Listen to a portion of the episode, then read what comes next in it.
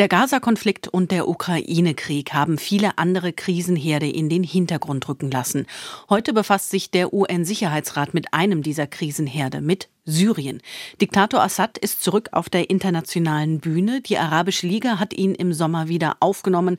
Im September hat er mit China eine strategische Partnerschaft geschlossen. Und der wichtigste Verbündete bleibt Russland. Wie geht es den Menschen in Syrien? Für die Hilfsorganisation Malteser International hat Thomas Weiß das Land mehrfach besucht und ihn habe ich gefragt, wie viel Normalität gibt es nach den Jahren des Bürgerkriegs in Syrien? Malteser International arbeitet ja seit, seit vielen Jahren, seit mehr als zehn Jahren vor Ort in Syrien und da ganz besonders im, im Nordwesten. Und leider kann man von Normalität dort wie auch in den anderen Teilen des Landes überhaupt nicht sprechen. Ne? Es geht ja um eine dieser sogenannten und viel zitierten verschleppten Krisen, die in diesem Fall seit 2011 und das sind jetzt fast 13 Jahre, auch ihre eigene Dynamik entwickelt hat. Und also rund äh, die Hälfte der ursprünglich 23 Millionen Menschen in Syrien hat das Land inzwischen entweder ganz verlassen oder ist halt zu Binnenflüchtlingen geworden.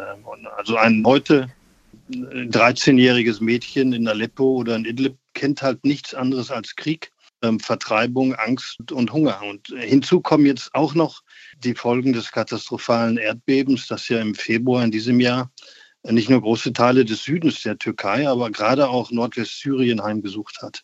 Sie als Malteser International leisten ja seit mehr als zehn Jahren Hilfe in Syrien mit Partnerorganisationen. Wie genau sieht diese Hilfe denn aus? Ja, also allein unter den rund fünf Millionen Menschen im Nordwesten Syriens sind mehr als die Hälfte Binnenflüchtlinge und denen fehlt es einfach an allem.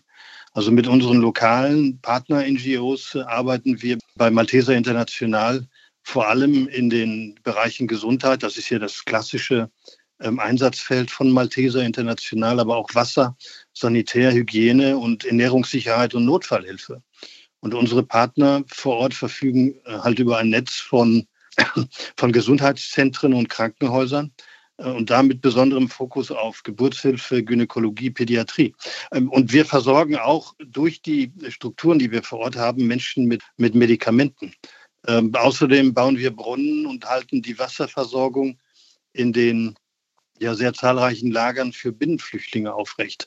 Ähm, allerdings muss ich sagen, ist das, was wir als Malteser natürlich anbieten können, äh, in Anbetracht der wirklich dramatischen Versorgungsengpässe und im Endeffekt einer das Angebot hoffnungslos übersteigenden Nachfrage leider doch nur sehr unzureichend. Sie haben das Land ja mehrfach auch besucht und kennen die Bedingungen vor Ort. Wie ist das denn für die Teams, die dort arbeiten? Ja, wir hatten natürlich alle unserer Teams und auch die Teams unserer Partner äh, NGOs äh, direkt betroffen durch das Erdbeben. Das sind sehr viele äh, Familienmitglieder, Freunde, Bekannte, sind getötet worden. Und sowas ist natürlich eine ganz besonders große Last auf den Schultern der Menschen, der wenigen Menschen, die dann verantwortlich sind für das Verteilen von Hilfsgütern ne, unter der Lokalbevölkerung. Das ist eine ganz, ganz schwierige Sache. Sie haben gerade schon Kinder angesprochen, die eigentlich nichts anderes kennen als diesen Bürgerkrieg. Haben die Menschen denn überhaupt noch Hoffnung, dass sie ihr Land in absehbarer Zeit wiederbekommen und wieder aufbauen können? Ich denke, man kann sagen, also Hoffnung auf ein besseres Leben besteht natürlich immer. Und, das Lachen und die Fröhlichkeit der Kinder ist auch immer wieder ansteckend vor Ort. Und äh, wir als Malteser tun mit unseren Partnern, was wir können. Und auch, und das ist ja auch diese, ja, die, diese Schieflage, in die wir jetzt geraten sind, auch in Anbetracht einer immer dramatischer werdenden finanziellen Lage.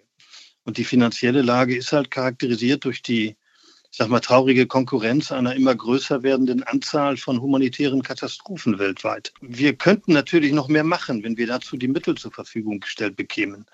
Aber das, was es allerdings, ich sag mal, am meisten braucht, ist langfristiger Friede und auch die Rückkehr von Stabilität und dann natürlich persönlichen und gemeinschaftlichen Entfaltungsmöglichkeiten. Und ohne diese wird es freilich für die Menschen in Syrien keine nachhaltigen Perspektiven geben. Die interessantesten Interviews zu den spannendsten Themen des Tages. Das ist SWR aktuell im Gespräch. Jetzt in der ARD Audiothek abonnieren.